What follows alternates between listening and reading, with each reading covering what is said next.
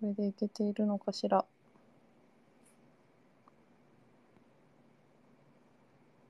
うんうんうんあスコッチさん。安定のスコッチさん。今日私はあの悲しいことがありましたがあの浮上しておりますということだけお伝えしておきたいと思います。あ、久子さん来た。シーサーさんリクエスト。発言できるようになりました。久子さん、シーサーさん喋れますか？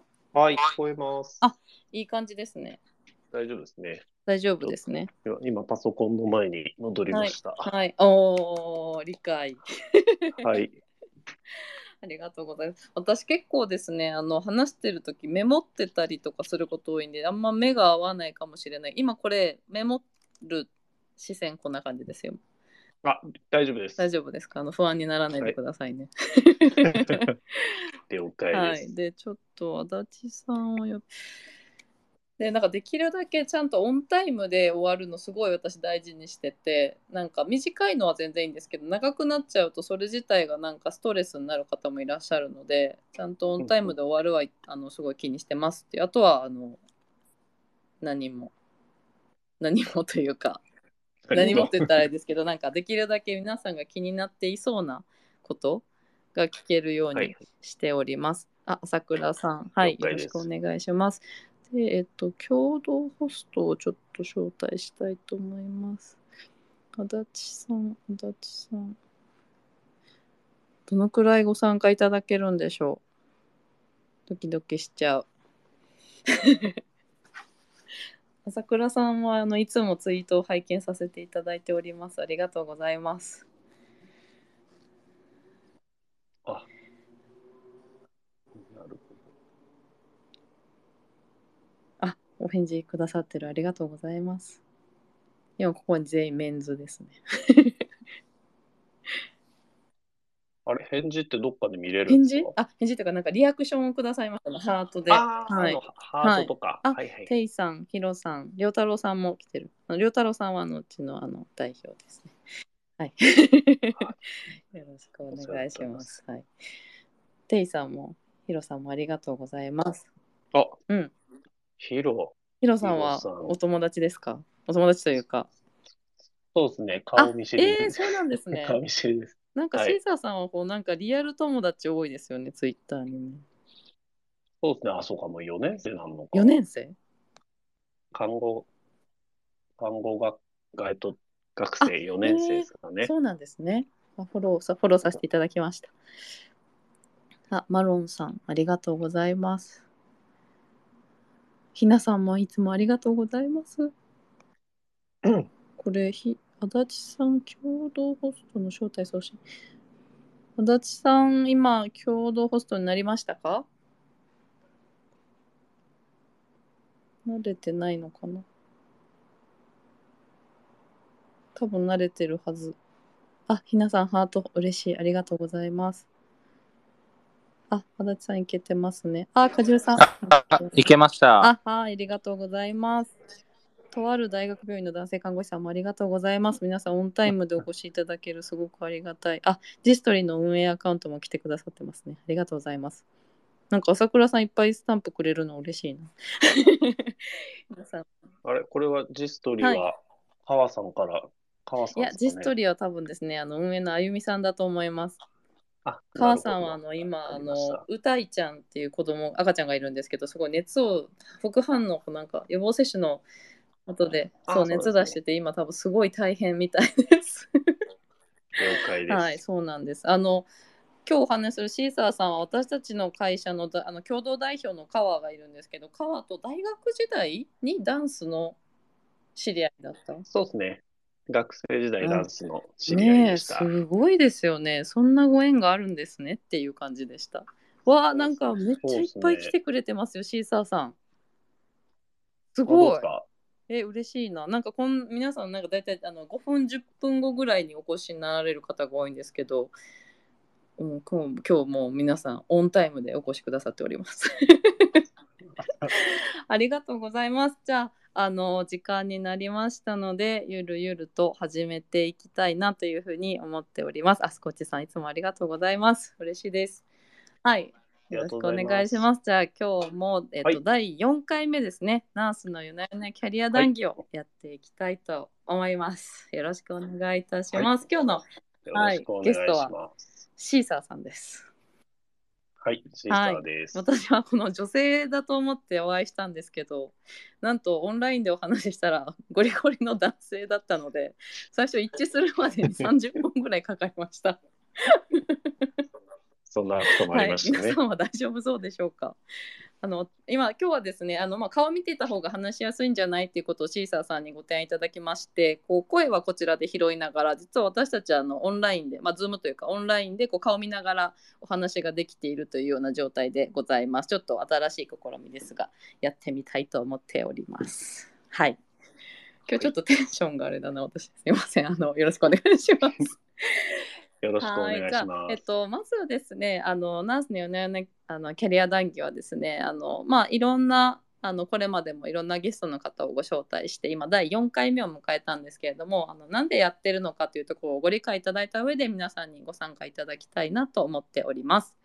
えっとまあ、これ始めたのがまあ、なんで1ヶ月くらい前かなと思うんですけれども、まあ、私はジストリーという会社に勤めていまして、まあ、これあのジストリーは看護師が自分らしいキャリアを描ける社会を作るっていうことをこうミッションにあのまずは転職のマッチングアプリを作るっていうところからあのスタートをしております。こう転職がゴールじゃなくって看護師さん一人一人がなりたい自分になれる仕組みっていうのを作るが私たちがこう最終的に作りたい世界でございます。であの私は医療もともと医療のあの業界ではないのであのこの会社に入るにあたっていろんな看護師の方のお話を聞かせていただいたんですけれどもその中でこう皆さん真剣に将来を考えてはいらっしゃるんですがあまりこうキャリアに対する引き出しがないといいますかあのこういう例もあるとかこういう事例があるこういうケースもあるんだよっていうことをあまり知らないのかなとあとそういう方となかなか一つの職場では出会えないんだろうなっていうような課題感をあの感じました。なのであのツイッター上ではありますがこう看護師の方のいろんな働き方やあのキャリアを知ってもらうことによってこう未来を考える時の引き出しをなんか増やしていただけるといいかなというふうに思いまして始めたのがこのナースのようなキャリア談義でございます。で、えっと、基本的にはこう私があの質問しながら進めてはいくんですけれどもあの皆さんも質問があったらですねどんどんあの右下のあのコメント欄からあの出していただければと思います。きっとシーサーさんはなんかこう適宜パパッと答えてくださる方だと思うので なんかラフに聞いていただいて全然大丈夫です。で皆さん今日ね、はい、あのお仕事終わ お仕事終わりとか今帰ってますとかいろんな方いらっしゃると思うんですけど、まあ、ぜひなんかこう未来の自分のためにこうなんか新しい材料を拾うというかなんか気軽な気持ちでラジオ感覚で聞いてもらえたら嬉しいなと思っております。よろしくお願いいたします。はい、お願いします。はい、お願いいたします。じゃああの顔が見えるとなんかちょっとなんかニコニコしちゃいますね。はい。じゃあシーサーさんあのあのツイッターはしさこさんになってしさこちゃんになってるのかな？なんですけど、はい、シーサーさんと呼ばせていただいております。シーサーさん、まずは、はい、本日よろしくお願いしますというところと、ちょっと自己紹介をお願いしてもよろしいでしょうか？はい。あ、何分ぐらいで自己紹介する、ね、もう、あの、主体だけしていただいて大丈夫です。はい。主体だけわかりました。はい。えっ、ー、と、シーサーと言います。よろしくお願いします。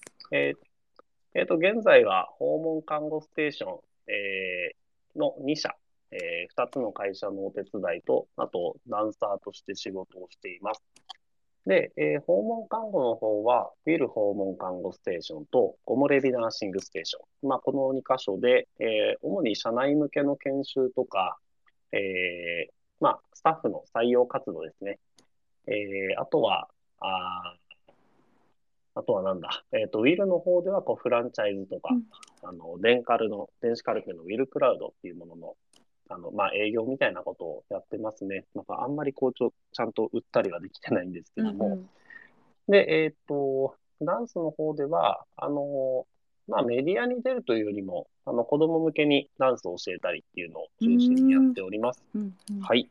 えー、あとは何だろうな。あ、簡単にキャリアを説明すると、はいあの、まあ、知ってる方も多いと思うんですけど、あの、専門学校を一回留年して、4年かけて卒業して、で、国家試験合格した後は、飲食店のフリーターとして、えー遊んで暮らしてました。あの、うん学校生活中に、すごく看護師になるのが嫌になって、一回フリーターに逃げてますね。なるほど。はい。で、その間、人間関係のいい病院っていうのをずっと探して、で、たまたま、あの、友達から教え、友達が働いてた病院が、まあ、すごくいいよと、働きやすいよって言ったところが精神科だったと。うーん。で、行ったら行ったで確かに人間関係もいいし、まあ、仕事も面白かったしってことで、うん結局病院には10年ぐらい働いうて、ーん。で、その頃、えっ、と、趣味で続けてたダンスで、えー小遣い稼ぎしようという魂胆で始めたんですが、ちゃんと本気でやろうというこんな感じになり、まあそこから、えっ、と、並行してダンス教室の経営とか、あと訪問看護でバイトしたりとか、うんうんえーあとは人材紹介ですかね。とかにもちょっとこう一時期出入りはしたりへしておりました。ーそうなんですね。はい。まあ、そんな感じで、あの、まあ、うん人材紹介では、あの、あれですね、あの、看護師向けの、えうー情報サイトみたいなものの、うんあのメメディア企画部っていうところに、うんうんえー行って、えーそうですね、在籍しておりましたね。はい、うんこんな感じで、えー 今に至ります。以上です。ありがとうございます。ちょっとすね。情報ですね。あと、情報が なので今、法官と、えーうんうんダンサーと、あとたまに大学の非常勤とかやってます。交換ダンサー非常勤が大今の。大学の大学先生ではいがこう今のこうメインのお仕事になるということですね。はい、そうですね。なるほど。あのここまであのいろいろな情報がある自己紹介を聞くのも私も初めてでして、あの皆さん今日どうでしょう？なんかご参加いただいていらっしゃる皆さんに聞いてみたいなと思うんですけども、こうどのあたりをなんかこう中心にもしなんかこういうこと話してほしいとかある方がいらっしゃったらぜひあのコメントいただけると嬉しいなと思っております。あと。あ今足立さんがなんか挙げてくれた足立さんから来てるのがこのアイコンの女性はどなたですかって来てるんですけどなんかこれはなんかどうなんでしょう誰ってわけではないんですかねはい私自身ですかね。あの、フェイスアッそうなんプで。ですねそうですね。なるほど久子さん、女性にしたらめちゃくちゃ可愛いですね そうなんです。私です。なるほどなるほどありがとうございます、訪問看護2社とダンサーと大学非常勤ですねはいなん。か今日はどのお話から聞いていけばいいんだろうな。まずはこのちょっと訪問かなんかその大学がちょっとこう大学というか専門がこうちょっとね嫌になって 飲食店にまあちょっと逃げたっていうね表現されてましたけれども、はいなんかこうその後でこう訪問看護その後すぐ訪問看護に入られてるんですかね？病院の後、そうですね。あ病院の後訪問看護病。そうですね。病院 10年勤めた後にあなるほど。放課に行ってます。病院は精神科ですか？はい。精神科です。あなるほどですね。じゃあその人間関係が良かった病院っていうのが精神科でじゃあこう訪問仕事も楽しくてやっていった結果なんかこうより深めようと思ってこう訪問看護に至ったっていう感じですか？えっ、とですね、うんダンス教室をうん副業的にやってたんですけど、本職にしようってことで病院を辞めたんですよ。ただダンス教室の経営だけでは食っていけないので、バイトを探そうと思って、うんうん。訪問看護に、あの、先輩が立ち上げる予定だったので、そちらの方に、あの、入れてもらったっていう感じですかね。なるほどなるほど。じゃあ大学校フリーター、えー病院。ダンサーガチでやるぞの先にじゃあ仕事いるよねってことで訪問看護ってことですね。そうですね。はいでその後にあの今のウィルさんとかコモレビさんだったり大学でのこう講師的なお仕事もあるという、はい。そんなそんなまとめ。めで合ってますか？あ、合ってます。はいありがとうはい。ございます。とっても合ってます。前回も聞いたと思うんですがなかなかですね ちょっとこうひい一筋縄では入ってこないこの経歴たちでそうですね。はい。なるほどなるほどありがとうございますもともとなんかあれですよねこういったキャリアにしようと思ってたわけではなくてなんかそうですね。思いに正直に向き合っていったらこうなったって感じですか？そうですね。うんなるほどなるほどじゃあちょっと一個ずつちょっとなんでしょう順を追って聞いていきたいなと思ってるんですけれども、まあ、転職するだったり選択をするっていうところにすごくその人らしさとか、あのその人のなんか思考ってあるなと思っているので、なんかこう特にあのご自身がこうこっちの道に進むぞって決めた転職のタイミングの話なんかをあのしっかり聞けたらなと思っているんですけれどもまずこう精神科まあ看護師辞めたいとまでこう辞めたいとかやりたくないっていう気持ちにまでなっていたのに、こう精神科の病院に入ろうと思ったっていうそこのなんかきっかけについてちょっと聞いてみたいです。あ、そうですね。あの、当時は、あの、うん単純に働いて3、4年経ったらなんとなく付き合ってる人と結婚して子供が生まれてみたいな、こうありがちな、あの人生をうん思い描いてたんですよね。多分そうなるのが自然なんだろうと思ったんですけど、えーっと、ごめんなさい、質問何でしたっけ？病院の、あの最初にそのなんか看護師やりたくないって思ってたのに、ああ、そうだそうだ。はい、病院を選んだ時、はい。ななので。そうですね、フリーターになった時も、もう自分で3年間だけって決めてました。うんえー、なるほど期限を設けてたんですね。そうですね。なのでうん3年間やりたいこと、まあこれ、あの、ダンスがしたくて、あの、フリーターになったっていうのもあるんですけど、うんうんうんうんうんそうですね。なので、あの、もう3年経って就職するときはもうダンスも諦めて、もう真面目に仕事やろうっていう気持ちで、フリーターをやってましたね。うーんフリーター兼ダンスですかね。なるほどじゃあその時もこうダンサーとしてやっていきたいっていう気持ちだったんですね。というよりも、ただダンスがしたい。ああなるほどなるほどなんかそれをなりわいにっていうよりかは別にもう好きだしこれに時間を使いたいっていうそうですね。感覚ですね。なるほど働きながらは無理だろうなって思ってたので、うんうんうんうんうんうん。なるほどですね働きながらは無理だと思ってたから、まあ、フリーターでその自分が好きなダンスをやるっていう道を選んだんですね。そうですね。なんかその後なんでその看護師嫌だって思ってたのに病院に入ったんですか？まあ、単純にもう諦めで入ったのもあります。諦めそうですね。で、看護師が嫌だっていうより、あの人間関係が嫌だったんですよ。ああなるほどなるほど看護師の人間関係。そうですね。理不尽な人を相手に、うんいや人と一緒に仕事をするっていうのはすごくストレスで。うんうんうんうんそうですね。なので、人間関係さえ良ければ、うんうん仕事はできるだろうって当時は考えてました。うーんなるほどな。じゃあ人間関係だけがもう最もネックで別に看護師がやることが別に嫌いとかじゃなかったんですね。そうですね。だから別にうんうんうんうん精神科っていうこだわりもなかったですね。あへえなるほどじゃあダンスまあやってきたけど、まあ、もうちょっとこう、まあ、て難しそうだなこの道はみたいなことが見えてちょっとずつ情報収集し始めた感じですかその時は。そうですね。もうフリーターになった時点で、うんえっ、と、卒業生とか、卒業生、いわゆる同期とか、うんうんえっ、と、学校の先輩とは定期的に会ってましたね。うんうんうんうんうんうんあの、要は、人間関係、病棟だけの人間関係が良くても、他の病棟が違ったら嫌なんで、うんうんうん3年かけて病院全体が人間関係いいところを探してたっていうのは間違いなくありますね。病院全体が人間関係がいいところですね。そうですね。で、2つぐらい見つけたうちの中の1つが精神科だったっていうだけで。なるほどな。なんかその人間関係って結構ね皆さんなんでしょう。それはいいとこに入りたいと思うんですけどなんかどうやってそこは見極めてらっしゃったんですか、この病院就職するときに関して言うと、うんうん。あの、まあ、僕の同級生が働いていて、うんうんでうん要は卒業後もう半年ぐらいで、いや、うちの病院いいよっていうのを言っていて、うんうん。いやいや、まだ他の、この病、他の病棟のこと知らないから、うん。あの、調べといてっつって。うんうん。で、彼とは、まあ、定期的に、まあ、2、3ヶ月に一遍会う機会があって、うんうん。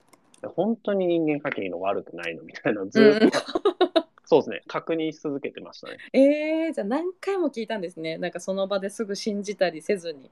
そうですね。うーんあとはもう3年間って決めてたんで、うんだからって言ってすぐ就職するんじゃなくて、もうこの3年間は目いっぱい遊ぼう、うんやりたいことやろうっていうのも決めてたので、うんうんそうですね。で、3年経って、もうその病院にじゃあ行くっていう感じで、うん。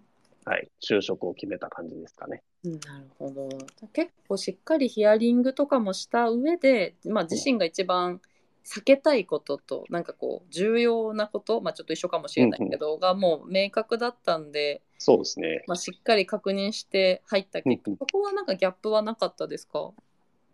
全然なかったですね。おおー嬉しいですねそれは。そうですね。なるほど。なんでまあ、あの、ぶっちゃけ人間関係さえ良ければ別に残業とか気にならないタイプだうんったで、うんんうんうんうんうんそうですね。っていう感じで、本当にもう人間関係だけ重視していきましたね。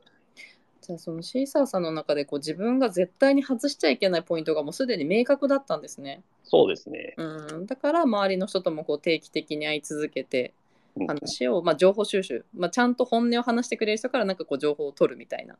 そうですね。うんうんうんうんうんうんなるほどなるほどありがとうございます。実際その病院、まあなんかあまり、ね、人間関係以外にはこだわりがなかったっていうことだったんですけどその精神のこう領域に入ってみてなんかこうどうでしたか？あ、面白かったですね。面白かった。仕事は。はい。どんな面白さがありました？えっと、なんで手首切ろうと思うんだろうとか、ああなるあほど。の、そうですね。うんなんか、神様の声とか聞こえるとかって言うけど、え、嘘じゃないのみたいな。だからほん結構ありましたね。あの、新人の頃は。あへえ。そうですね。私は天皇陛下の、うん。なんか、親族だ。だからうん今から皇室行くっていう人とかいたんですけど、うん。え、じゃあ皇居連れてけばこの人、なんか妄想なくなんじゃね？みたいなことは、うん。ちょっと本当に思ってる節はありましたね。へえ。本当最初の頃ですけど、そうですね。なんかそういうところの、なんかこう、新鮮さみたいなのもありましたけど、うん。あの、あとは単純にうん。自分とそんな変わらないなっていうのもありましたね。例えばこう酒がやめられないとか、はあはあはあはあは。なんだろうん。う。そういう人間臭さみたいなのはすごくうん、あの、学びにはなりましたね。へえ。じゃあなんかこうちょっとショックというか最初はえっと思いつつもなんかこういろいろ冷静にこう見ていくとまあ人間みんなそうかっていうところにこう至れたわけですね。そうですね。むしろ自分の悩みは全然小さいなって思うようになりましたね。へえそんな変化があったんですね。そうですね。そういうところですごく、あの、仕事は楽しかったです。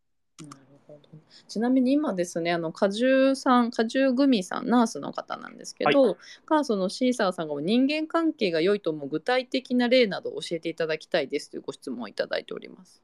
ああ、なんだろう、それは人間関係がいい。うん現時点でいいですかね。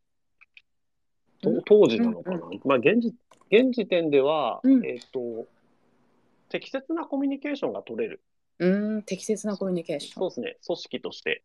うんうんうんうん。なんで、ただ単純に慣れ合い仲良しではなくて、うんダメな時はダメっていうし、うん別にべったりになってる必要もないし、うんうんうんうん。そうですね。そういうコミュニケーションが、あのー取れるっていうのが一番大事かなというふうには。思っていますうんじゃあはいなんかよくあるこう仲いいですよとか人間関係いいですよ若いですよとかそういうことじゃなくて違いますね、そうですね。どういうところで見極めたらいいんですかね？こう何を聞いたら分かりやすいですか？それは。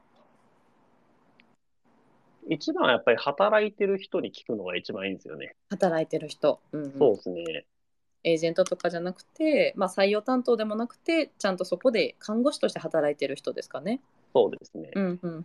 あとはまあ、あの、これ確実な指標にはならないですけど、うん、年齢層が広い方が人間関係はまだいいのかなって、特にママさん世代、パパさん世代が多いところは、うんうんある程度働きやすいところなんだと思います。へえあそれはなんかこういろんな背景とか家庭環境を考慮しても働きやすい状態があるからってことですかね。そうですね。で、うんうんうんあの、世代がばらけてるとあれなんですよ。だから、ママさん世代とか子供熱出たっつった時に、うんベテラン組は稼働してくれるし、まうんあやっぱ体力ある若手とかもそれなりに頑張ってくれるし、ある程度そういった、で、その今度若手が結婚して子供生まれたら、あ今度子育て落ち着いた人たちが、またそういうところで変わってくれるし、へえ、なるほねどな。なのにわなんかこう、うんうんはい。どうぞどうぞ。わ若い人だけとか、うん。やたらなんかばあちゃんしかいないとかは、あの、まあ、もちろん、それだけでは何とも言えないところはありますけれども、そうですね、一つの、うん、指標にはなるかなと思います。うーんじゃあなんかまあまずは看護師さんがまあちゃんと看護師さんに直接聞くっていうことと、まあ、はい。一つのポイントとしてその働いている人のなんかこう年齢層っていうところ何歳ぐらいの方、幅と、まあ、それが何人ぐらいずついるのかみたいなところうんのが結構ちょっと一つのヒントになりそうですね。そうですね。うんうんうんうん、なんかそれそれ聞くと割と組織のなんとなくのイメージとかも湧くしなんか良さそうな気がしますよね。うんうん、なるほどなるほどありがとうございます。なんかこういうはい具体的なのありがたいですね。なんかちょっと精神のこう楽しさみたいなところ精神多分10年いらっしゃってかつ今訪問でも精神をあの選択されてると思うんですけど、はいなんかそこのさっきの自分と変わらないなとか人間臭さみたいなところもう少しこう精神の魅力だったりとかこうのめり込んだ理由みたいなのをちょっと聞いてみたいです。ああ、そうですね。うん、検査データがあまりないんですよね。検査データがない。うんうん採血してあなたうつ病だねとかできないんですよ。うんうんうんうんうん精神疾患って。なので、うんうんそういった意味では、なんかこう、うんすごく抽象的な領域だなっていうのはまず面白いところですかね。で、あとは、そうだな。まあもちろん薬とかっていうのは大事なんですけど、うんうんうんまあその環境の作り方だったり、関わり方だったり、いわゆるその心理的な心理療法とか精神療法って呼ばれるものって、やっぱ看護師でもできるものって多いですよね。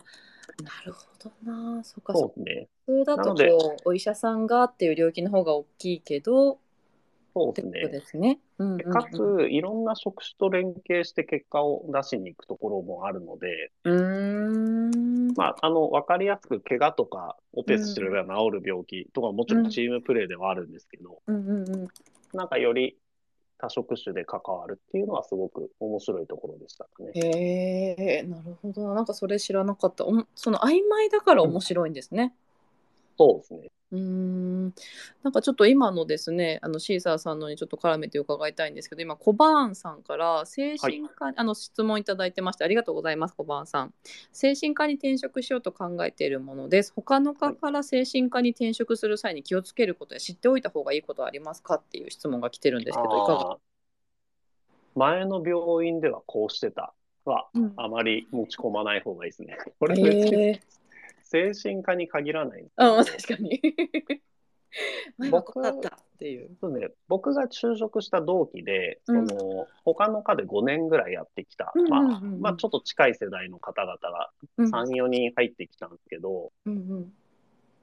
このオーダーは前の病院ではありえないとか、この処置ありえない。まあ確かにうん。遅れてる部分は当時はあったと思うんですけど、うんうんうん。あの、下手でしたね。その、うん組織としてずっとやってきたことに変化をもたらすときって、それなりの順番とか関係性の構築が最優先だと思ってて、うんうん。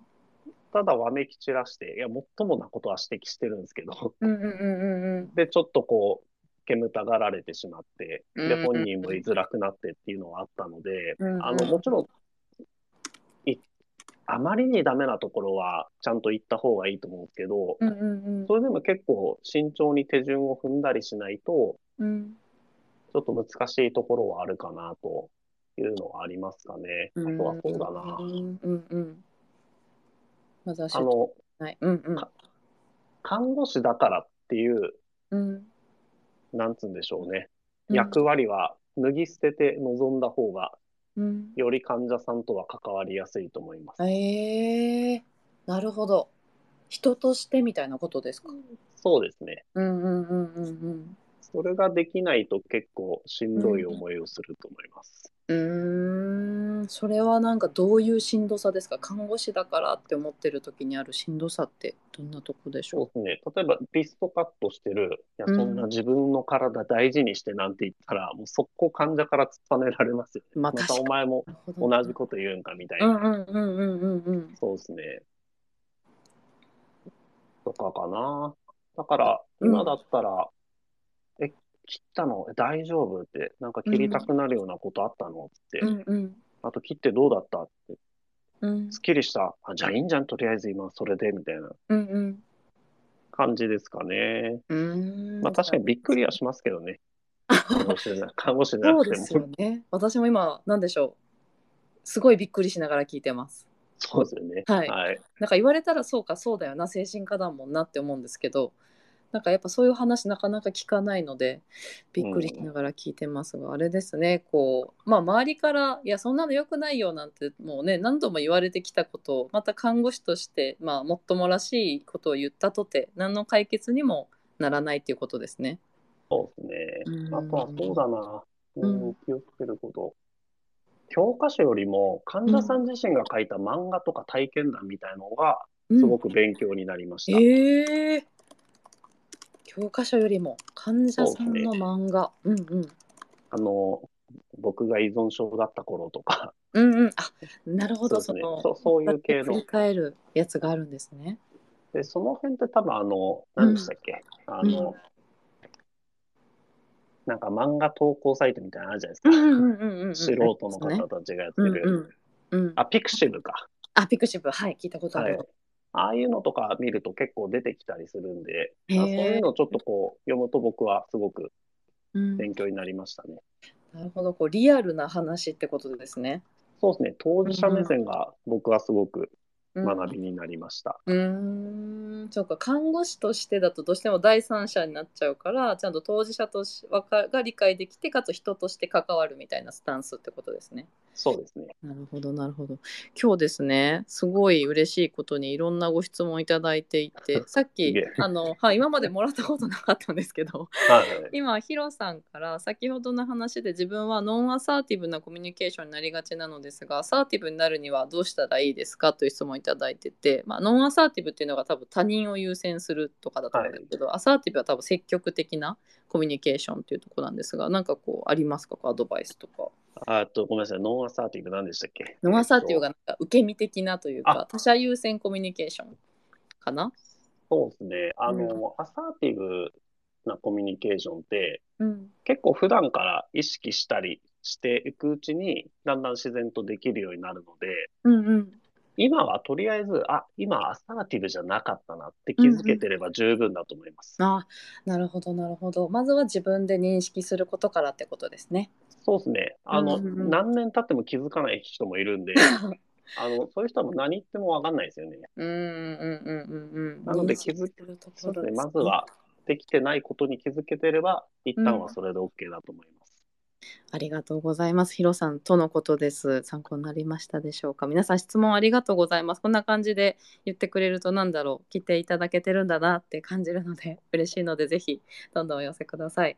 じゃあちょっとまた本題の方に戻したいと思います。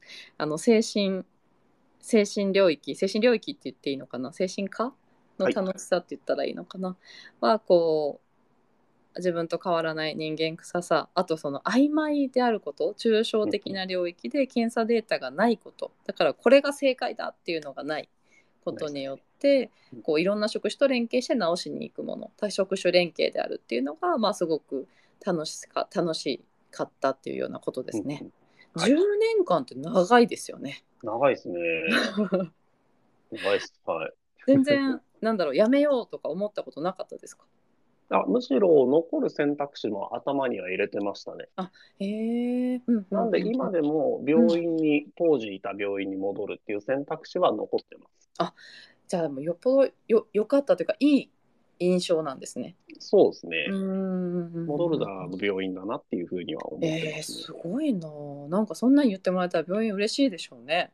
ね。ねあとはまあ定期的に、んあの、そこのスタッフとか上司ともあの関わりがあるので、うーんまあ、そういったところでも、うんもう関係性が続いてるっていうのはすごく大きいですよね。うーん今もじゃあいい関係が築けてるんですね。そうですね。なんか退職してもいい関係築けるってなんか結構ね難しいと思うんですけどなんかどういう辞め方だったんですかその時は？えっと、まあ結構モチベーションは下がってたっていうのもあって、うんうんうんで、まあ、やめますっつったら、うんあ、そうなのかみたいな特にすっげえ止められたわけでもなければ、うんうん。喜ばれたわけでもないですね。うーん。あ、じゃあもう日頃からちゃんと対話ができてて、そうですね。なんかそういうのをちゃんと受け入れてくれる病院だったってことですかね。そうですね。うんだと思います。まあ、あと実際出て辞めてってまた戻ってくるっていう人もうん。何人かいたので、うーん。まあ、そういう出入りには慣れてるうん文化だったかなっていうふうには思います。うーんなんかやっぱいろんな病院のお話聞いてるとまあそうなってないところの方が結構多いなって思ってるんですけど、はい。その10年いた病院振り返るとなんかなんでしょうなんでそんないい環境だったんでしょう？適切なコミュニケーションっていうのとなんか他にもありますか？ポイント。都内の精神科の病院って、割とどこも人間関係がいいんですよね。うん。あまあ、もちろん、へえ。全部が全部ではないんですけど、うんうんうんなので、まあ、あの仕事柄、コミュニケーションはすごく大事にしてるうんうんうんっていう、うん、カルチャーみたいのがあるかもしれないですねな。るほどな仕事柄そのじゃあ患者さん利用者さんとこうコミュニケーションを用いて、まあ、こう看護していく見守っていくっていう観点から皆さんちゃんと意識したコミュニケーションができてるみたいな感じなんですかね。そうですね。あとは、まあ、パッと思い浮かぶのは、うん、経営がしっかりしていたっていうところと、うんあと、有給がちゃんと取れる。取らなきゃいけないとか、うんあとさっき言ったいろんな世代の人がいるとか、うんうんうん。そうですね、あげるといろいろあったかなっていうふうにはうん。思ってます。なるほどな。ありがとうございます。なんかそういうの聞くと安心します。あの、め皆さん結構苦しい環境のお話を聞くことが多いので、そうですねよか。ったなって思います。うん、じゃあその看護師10年10年勤めるというのは決めてらっしゃったんですか？なんかそこはもう特にそこは決めてなかおったですね。うんうんうん、じゃあこうやっていく中でダンスがしダンスがしたくて多分フリーターやってて病院に入ってでまたこうダンスにこう戻っていかれるわけですよね。はい。そこのなんかこうシフトチェンジみたいなのはどういうきっかけで起こったんでしょえっ、とですね、う、うん、えっ、と、ダンスは結局就職したら辞めるって思ってたんですけど、はいはい。意外と続けられたんですよ。まあ、一緒にう踊ってくれる仲間がいたとか、まあ、こう、あんまり残業することがなかったとか、あとはそうだな。うん僕の周りはどんどんダンスやめてったんで、自然と僕は上手い方になってくるんですよ。続けてるだけで。へーうんうんうんうん。だからそういった意味でこう出演する機会も多くて、うんうんうん。ダンスはずっと続けていたのがまず一つ。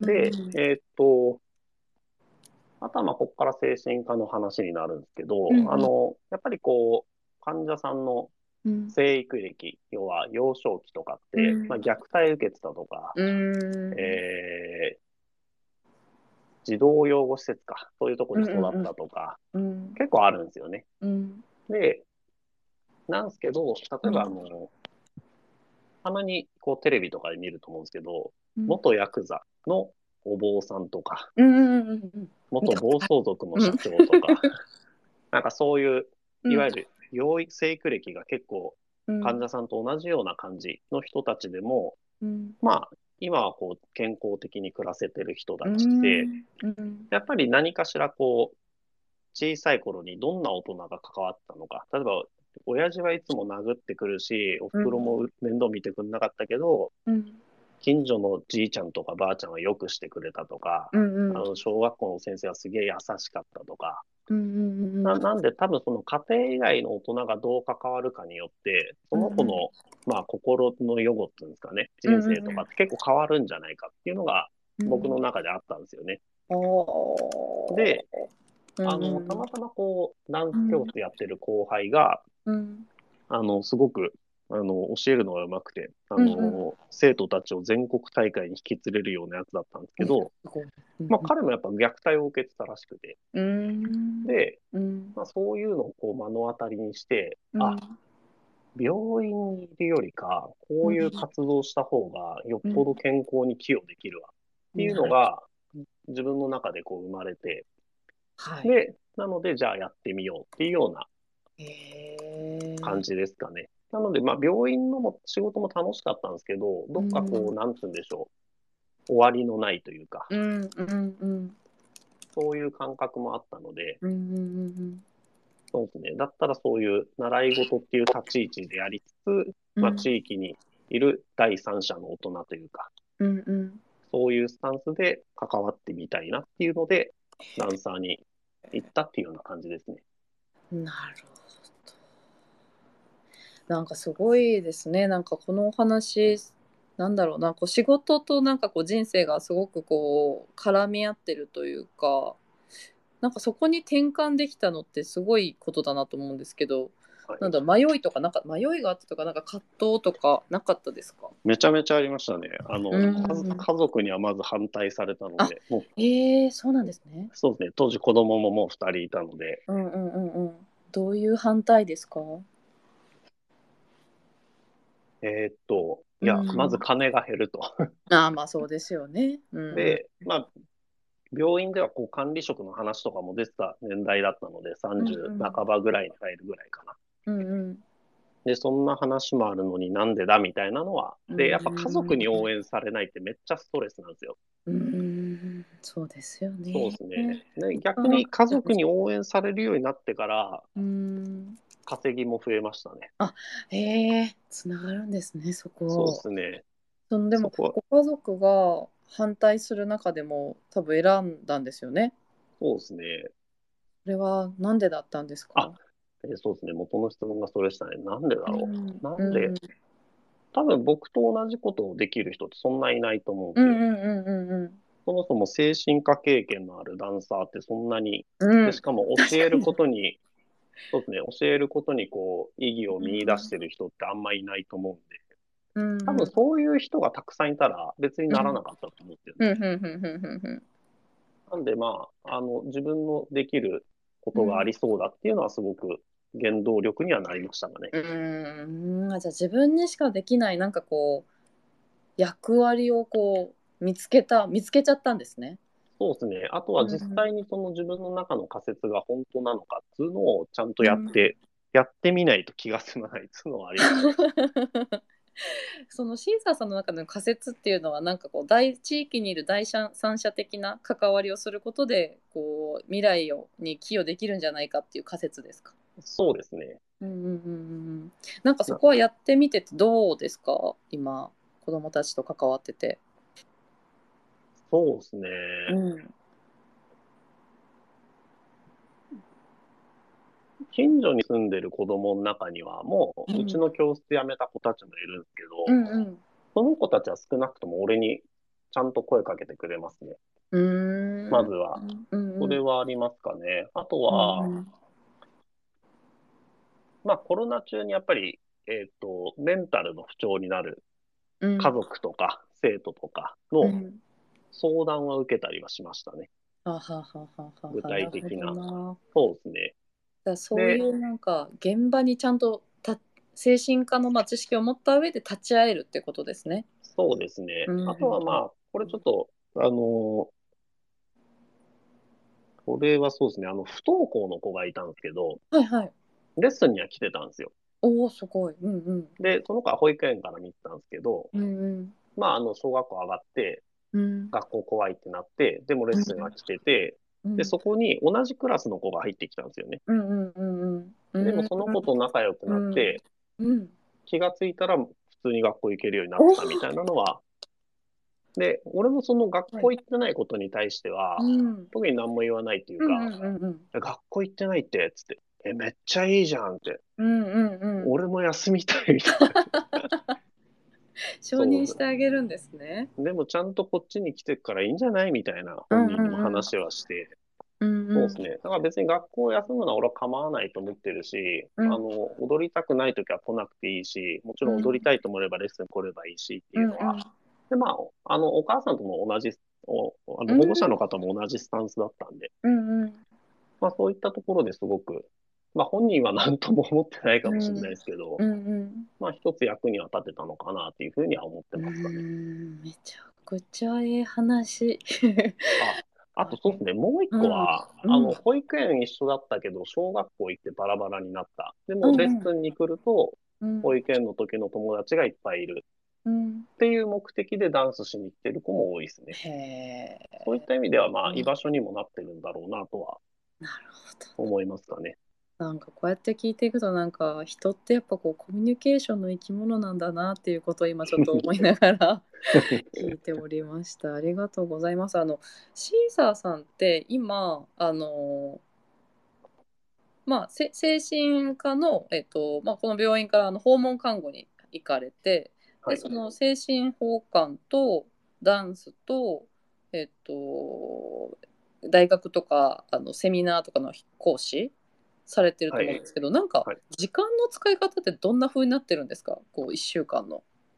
すごく簡単に説明すると、うん。えっと、まあ日中は看護に関する仕事、業務をやって、うんうんうん夕方はダンスに関するレッスンですかね。うんうん。なんで、ダンスにかける時間は全体の3割ないぐらいですかね。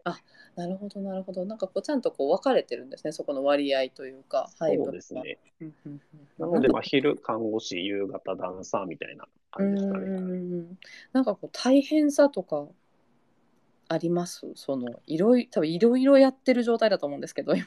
そうですね。まあ、これ課題でもあるんですけど、あの、うんやっぱり業務量は多い気はします。あで業務量ですね。うん病院に行ってる時だけ仕事してればいいじゃなくて、うん。うん休みの日も基本的に何か、やっぱり仕事のことは考えてしまうんで、うーん結構意識的に休まないとペースを保てなくなってはいますね。うーんなるほどなるほど意識的に休むですねこういうなんか自分のこうやりたいことを叶えるために自分もちゃんとエネルギー補充するみたいな。そうですね。うんうんうんうんうんなるほどなるほどありがとうございます。ちょっと私の話が飛んでしまったんですがその精神を今じゃあ病院されてでその後訪問看護に行かれてでそこからん？ウィルさんと木漏れ日、ナー木シン漏れ日グステーション。さんはいこ。れはまた別の関わり方ですよね、その働き方としては。そうですね。えーっと、ウィルではどっちかというと、この、社内向けの研修なんで、本来ならその経営者とか管理者がやるような、うんうん、えーマネジメント業務の一つを手伝ってるというような感じですかね。えー、なんかそれってどうなってそうなってるんですか？もともと精神科にいて精神の奉還に行くまではすごい理解できるんですよ。はい。そこからここにどうやってつながるのかなっていうのがちょっと見えないです。そうですね。今やってるのは、例えば、あの、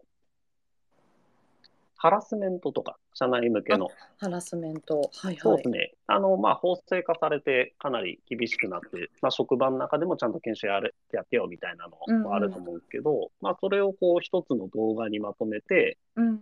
学習用の、あの、うんあれ、ウィルの中ではですね、学習用のこのコンテンツとして出したり、うん。あとは実際にこう、リアルな研修としてやったり、で、ただその中に、うんじゃあハラスメントする人の心理って何なんだみたいなのって、やっぱり精神科の経験が生きてくるんですね。へえ。で、対応もどうすべきか。まあ、こういうコミュニケーションがある。で、うん例えば、それに対して何か言われても、いや、法律だから、うんうんうんうん。そう、っていうようなことをちゃんと言えるっていうところで、まあ、そういったのを組み合わせると、すごく理解は、だから単純でただ法律で決まったからダメだよじゃなくて。加害する側にはこういう心理が働くし、被害が受けてるというのに何も言えない人っていうのにもこういう心理が働くから、いや、それは違うよっていうような視点から話したりはしますかね。なるほどそこも精神のところの経験が応用されてるんですね。そうですね。あえて突っ込んでるっていうのもありますかね。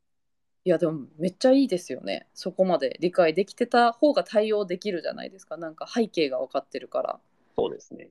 なるほどなありがとうございます。なんか講習研修とかやるときってなんかどうやってその依頼がやってくるんですか？シーサーさんに。あ、もう今すでにこういうのやってほしいってボンって渡されてるんですよ。はいはいはいはい。で、それに対して今優先度が高いものからどんどん取り組んでってそうですねうん。やってるような感じですかね。このウィルさんと木漏れ日さんはい。と、なんかその要は講師としてつながるきっかけはどこにあるんですか？何でしょう？あ、職場ですか？職場とどう職場。というかなんか要は看護師として働いていてそのキャリアをどう生かしていくかって結構あ。いろんな方悩まれると思うんですけどなんかそのきっかけがどこにあったのかなっていうのをちょっと聞いてみたいです。きっかけ？えっと、うんウィルとつながったきっかけとかですかね。あそうですそうです。ウィルとつながってじゃあシーサーこれよろしくになる背景みたいな過程とか。そうですね。えっ、と、ウィルは、あの、うん。創業者の落合さん、落合実さん、今、落合さん。福岡で、はい、はい。あの、ステーションやってる方なんですけど、はい。まあ、落合さんともともと一緒にイベントとかをやっていて、うんうん。で、あの、落合さん福岡戻ったタイミングで、まあ、そのイベントとか、こう、できなくなっちゃったんですけどあ、まあ、あの、うんうん落合さんがツイッターで、今、ウィルの中で、こういうポジションの人を探しているんだけど、うん。やりたい人いますかっていうのをツイートを見て、うん。で、ちょうどその頃コロナ、あ、コロナで、うん。あの、とか次の仕事何にしようかなっていう探してたところだったんで、まあ、落合さんに連絡取って、まあ今こういう状況なんだけど、うん。まあ俺にでもで、俺にもできるかなっていうところがうんありましたかね。あとあの、そのちょっと前に、うん。あの、自分のおばあちゃん、うんうん。そ祖母の看取りを、あの、ウィルでやってもらったっていうのがあって、ええ。単純にそのうん。役に立ちたい、うんウィルのお役に立ちたいな、恩返しもしたいなっていう気持ちもありましたかね。はあ、じゃあ実際にこう利用者の家族として知り合ったのとツイッターのき,、きっかけその全体に対する呼びかけを、まあ、ちょっとこう思い切ってやってみたみたいな。そうですね。あとは、まあ、もともとこう、つながりがあったっていうのももちろんあるんですけど、そうですね。そういうところでいろいろと縁があったので、うんうん自分から取りに行ったっていうのはありますかね。へえなんかそういうの結構躊躇しません？なんか講師とかなんかいけるかなみたいそうですね。興味があればやっちゃいますね。な。へ ええできそうあうそうんですね。うんやったことないけど、や、やれたら面白いなとか、うんうん。あとちょっとやってみたいなとか、うん。であとやるときに、うん。あの人とこの人に聞けばやり方を教えてくれそうとかっていう当てもあったので、うんうん。そういうところで、あの、まあ、やってみようっていう気持ちにはなれましたかね。へえそうか聞く先までパッと思い浮かぶんですね。そうですね。あーなんかその人間関係はなんかどうやって構築されてるんですか？そのなんかちゃんといい情報が入ってくるとか、まあ、機会あったら飛び込めるような環境というか。えっと、そうですね。よっぽどのことがない限り、うんマイナスの関係性、うん関係性が悪い状態っていうのは作らないようにするし、うんあとは、うんあの、なるべく相手にとってプラスになるものは提供しますね。最初の時点で。うんプラスになるものを提供する例えばどんなことで、えっと、どんなのがあるかな。例えば、あの、うんなんかあるかな。うん例えば今まで働いてたところの病院とか、最初にいた訪問看護に結構人は紹介してるんですよ。へえなるほどなるほど。そうですね。で、うんまあ、実際その彼ら、彼女たちが就職して、うん。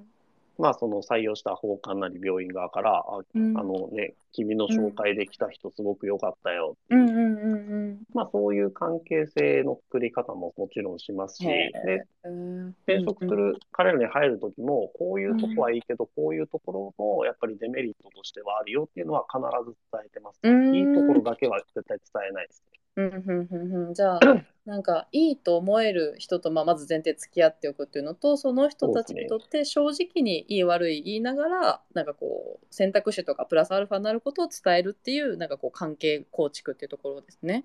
そうですね。あとはその、やっぱ病院に紹介するにあたって誰でもいいわけではないので、うん。うんうんそこもかなり厳選しますし、へまあ、その分、あの、数は少ないですけど、うんうん。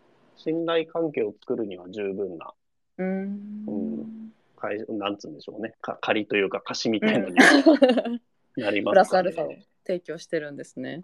そうですね。うん、なるほどな。ありがとうございます。なんか、シーサーさん、こう、これから、なんかね、もう今、そう皆さん私だけついていけてなかったらちょっとあれなんだけどそのね病院ダンサーやっててやっぱりその精神で病院で講師やってて大学の講師もやってるっていう状況でなんかこれから先ってなんかこうどんな風になっていきたいとかなんかありますか？これから先どんな風にイメージしてるかとかあれば教えてほしいです。そうですね。あの、例えば将来こういうのになりたい。っていうのはあんまりなくて、うんで、うんうん。あの、一個あるのは、死ぬときに、なんかこう、仲間とか友人にうん。囲まれて楽しくワイワイ、直前まで、死ぬ直前まではやってたいなっていうのは結構あるので、うんうんそれが形になるのであれば、うんうん。別に何として働くか、特にこだわりはないですね。ああ、なるほど。なので、まあ、うん例えばうん、今40代なので、うん、これから年取って踊れなくなったら、うん、きっと看護師の方にまた仕事は戻すだろうし、うん、まあ、もし何か違う形で働けるのであれば、その形を取るだろうし、うん、うん、そうですね、あまりこうん、う、将来はこういうふうに、これここまで事業を大きくするとかっていうのは、うん。基本的には持ってないです。ただ、へえ。2、3年後は見据えて動きます、すごい。はあはあはは。あはあ23年後です。だから あんまりじゃあ決めきらずにまあその時の感情とかに従うけどとはいえね。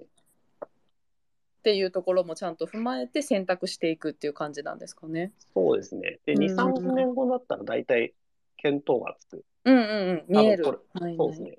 体はこれぐらい年取って動けなくなるだろうから、うん今自分の代わりに教えられる人を育成しようとか、うんうんうんうんうんなんかそういうのはできますかね。うーんなので大体2、3年ですね。23年先を見据えてなんかこうその時の状況に応じてこう決定していくっていうのをこう続けていってるんですねシーサーさんは。そうですね。あとそれに合わせて、うんえっと、うまくいってる時ほど次どうしようかっていうのは必ず考ええるよーうにします。うんうんうんうんうんなるほどう,、そうまくいってる時ほどなんですね。そうですね。なんかすごいポイントな気がするそれ。あのーうんやっぱり、ふわっとでも考えとかないと動けないんで、何か起こってからではやっぱり遅いので、へえなるほどなじゃあなんか決めなんかね皆さん何年後にはこうしたいっていうのがこうすごく良しとされる傾向にあるじゃないですか。はいじゃな。くてそこは決めきらずにただいい時にもちゃんと先を見てまあいい時はずっと続かないというかちゃんとリスク想定して動いておくみたいな。ところがこうなんか心情としてあるんですね。ありますね。うーんなるほどなんか私も今30代後半なのですごく今参考になるなと思いながら聞いて おりましたが皆さんいかがでしょうか？なるほどあとあの今ダンスもされてるし看護師もされてるしあと狩猟の免許も確か持ってね、あ、はい。いらっしゃいましたよね。はいなんかその中で何でしょうねちゅなんか譲れないことというかなんかこれだけは絶対大事にしてるみたいなことってありますか、あなんかこうん、今ですね果汁さんから質問が来ているのをちょっと拾ったんですけどあ、はい。ダンスや狩猟との看護との両立で大切にされていることは何でしょうか？あと看護の軸とダンスのつながりについてなども聞きたいです。まあ、ここは先ほどねあの幼少期っていうところまで戻ってこう提供することで未来が変わるんじゃないかみたいな話だったと思うんですけど後者については。こうなんか狩ダンス狩猟看護との両立で大事にしていることは何でしょうかって聞いてくれてます。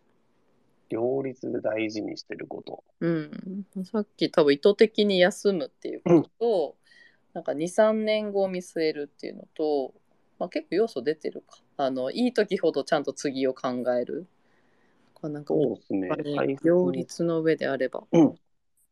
基本的に自分が組織だったり他人に対してうん。貢献できる力は常に持っておきたいなっていうのはえーありますかね。えー貢献できる力を常に意識しているんですね。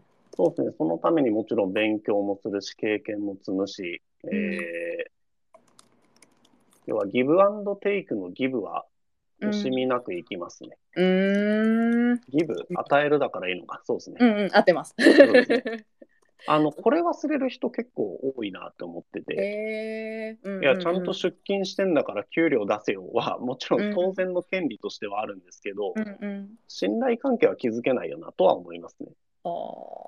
だから今、その組織の課題は何なのか、それに対して自分が貢献できることは何なのか、もちろんあの、うん関わってる相手にでもですよね、友達だったり。そこはすごくうん意識してます。で、ななんでかっていうと、うん僕はあの基本的に仲のいいうん友人とか、そういう人が周りにいないと、あのうんメンタルやられるので、えー、あそうなんですね。そうですね。なるほど。っていうのがありますので、それがシーサーさん自体のなんかこうバランスにもつながってくるんですね。そうですね。単純に小心者だとは思います。寂しがりだったりするんでしょうか。それはそうですね。はい。寂しがりです。私もそうです。なるほど。ギブアンドテイク。確かになんかね、転職の時って何を得られるのかっていう意識になんかなりがちだなと思うんですよね。なんかこう、うん、負を前提に転職する時は特に。ただ、まあ年齢がこう上になればなるほど、じゃあ自分は何ができるのか、その組織のね、未来に対して何のこどんな貢献ができるのかという考え方は確かにめちゃくちゃ大事ですよね。そうですね。なので必ず聞きますね。今、うん、組織として困ってるところとか課題感とかって何ですかっていうのは必ず聞きます。そうなんですね。そんなに聞いてくれるんですね。そうですね。で、もちろん僕には全く何もできないってこともありますし、あ、これならできそうっていうのもありますし。うん、えー、じゃあなんか看護知識とか看護スキルとかだけじゃなくて、まあ、それら含めて汎用的にこの組織のためにできることはあるっけっていうのをなんか一旦考えるんですね。そうですね。なるほど、なるほど。ありがとうございます。皆さん、あの何かこうシーサーさん、そろそろ時間にになってしまうんですが、皆さんシーサーさんに聞きたいことは聞き尽くしましたでしょうか？今日は質問をたくさんいただいたので嬉しいなと思いながらあとはシーサーさんがちょっといろんな側面から切り込みたいのがありすぎてなかなかちょっと私も聞ききれてない感はあるんですが 何かある方いらっしゃればぜひあのご投稿いただきたいです。あとシーサーさんから確かあのお知らせがあるかと思うんですが。あそうですね。はい。えっとじゃあシーサーさんから何か最後ありますか？お知らせの前にあおしあそうですね。はい、えっとなんだろうな。なんて言えばいいんだろうな。うん。うんまあ、あの結構その組織のさ今話した課題とか理念とか、うんうん、あとはまあ多分ちっちゃい組織だったら、まあ、その経営者が何考えてるかとか、うん、そういうのを意識してあげると、お互いにとってすごく働きやすい。で、もちろん、あの、例えばそれが新人さんだったら、俺も出勤してちゃんと訪問行ってれば、それだけで全然貢献できてると思いますし、あの、自分に無理のない範囲でできることっていうのは、だから別にあの、給料さえもらえればいいんだっていうスタンスは俺全然反対ではなくて、ただその分ちゃんと最低限のことはやってね。っていうのは思ったりはしますかね。なので、あの、働いてんだから金もらって当たり前だろうすぎると、うん、あの、多分求められる人材にはならないと思います。ああ、なるほど、ね、うん、それはすごく。うん、で、僕言うならば、あの、生徒とか保護者にも聞きますからね。えもっとやりたいことありますとか、こうしてほしいのありますかとか、こういうニーズは必ず把握するので、うん、そうですね。だからもっとうまくダンスなりたいのか、うん、もっとダンス以外で遊びたいのか、なんかそういうのは必ず。であとは自分がやりたいことも必ず伝えますね。えー、じゃあなんか双方向のコミュニケーションがちゃんとこう常にこう担保される状態を作るっていうことですね。そうですね。それは結構、うん、はい、意識するといいかなと思います。はい。これが僕の伝えたいこと。はい。ありがとうございます。アナザースカイみたいなやつね。アナザースカイみたいな、僕の、そうですね、ちょっとなったんで、いよかったなと思ってます、今の。あとはじゃあ、なんかお知らせを、そう、お知らせがしたいと言われている。あ、はい。はい。じゃあですね、えー、っと、ああと皆さん、そうだ、アンケートも言わなきゃいけない。あの、先にそっち行きましょうか。いいですか、すいません。はい、あの、えー、私たち、あの、ジストリーは、あの、転職に関するアプリを、あの、作っておりましてあのスカウトが届くものになってるんですけど、まあ、自分がどんな風に必要とされるのかとか、うん、あの感じていただけると思うのでぜひダウンロードお願いしたいですっていうのとこの企画ですねどんどんつなげていきたいなと続けていきたいなと思っているのであの今足立さんが挙げてくれてるアンケートやサービスの改善拡散にご協力くださいっていうあのリンクをクリックしていただいて回答したからあのごた回答していただいた方からご退出でお願いできればと思います。はい、さんお待たせしました。はい。はい、あありがとうございました。はい、じゃあ、私の方から宣伝ですね。あと、はい、ウィル訪問看護ステーションでは、あの、働いてくれる看護師さんと、あと、独立されたい方、あの、フランチャイズっていうものがありまして、うんうん、はい、あと電子、はい、電子カルテとか、うんうん、もう、あらゆるサポートが揃ってると思うので、うん、あの、もし、あの、ね、聞いてる方で、訪韓、独立とか、あともうすでに経営されてるけども、あの、うん、ウィルの枠組みでやってみたいっていう方も全然ありなので、そうですね。あの、で、なんか、ロイヤリティが3%、結構安いらしいんですよね。僕ちょっとその辺わからないんですけど、うん。はい。なので興味ある方は。あとあの部分的なサービス利用もできるらしいです。はい。。で、うん。あとなかったかな。まあ、木漏れ日でも、木漏れ日ダンシングステーションでも看護師さん募集してますっていうのと、あう、んあとですね、うん都内、東京都とその近くに住む方で、あのうん住んでる方で、あの、ストリートダンスやってみたいという方ですね。ええうんうん。あの、多分年内に、うん。あの、そういう人向けのダンスレッスンとか始めるので、あの、へー。もし興味ある方は、僕のツイあのツイッターフォローしていただければ、はい。あのそういった情報いずれ流すと思いますので、いいはい、よければフォローの方もよろしくお願いします。はい、ちさこさんのツイートぜひ皆さんフォローしてくだツイッターぜひフォローしてください。ありがとうございました。はい、あすごいダンス。の宣伝だとばかり思っていたんですが、ミルさんとコモレビさんの宣伝もありましたが、まあ、皆さんぜひご検討いただければと思います。あと一個だけいいですか、あ、どうぞどうぞ。はい。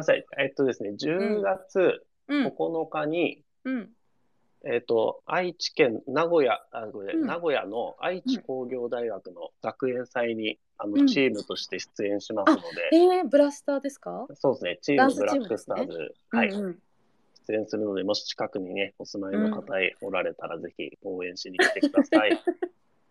はい。はい、名古屋の方もいらっしゃるかもしれない。ぜひ皆さん、ブラスターさんはあの、ね、有名な方というか芸能人の方のバックダンサーとかもされてるぐらい結構本当に意識のあのしっかりあるあのダンスグループなのでぜひ皆さんご覧いただければと思います。ははい、じゃあ皆さん時間になりましたので今日の夜な夜なキャリアナースの夜な夜なキャリア談義は以上で終了とさせていただきたいと思います。えっと、はいアンケートのご協力の方あの皆さん書いていただいた上でご退出をお願いしますというのとまたあの来週再来週とまた告知させていただきますのでぜひ皆さんまたご参加いただいて一緒にキャリアの引き出しを増やしていけたらなというふうに思っております。じゃあシーサーさん今日はありがとうございました。はい、ありがとうございました。はい、じゃあ皆さんも夜遅くまでありがとうございました。じゃあこちらで失礼いたします。はい、失礼します。はい。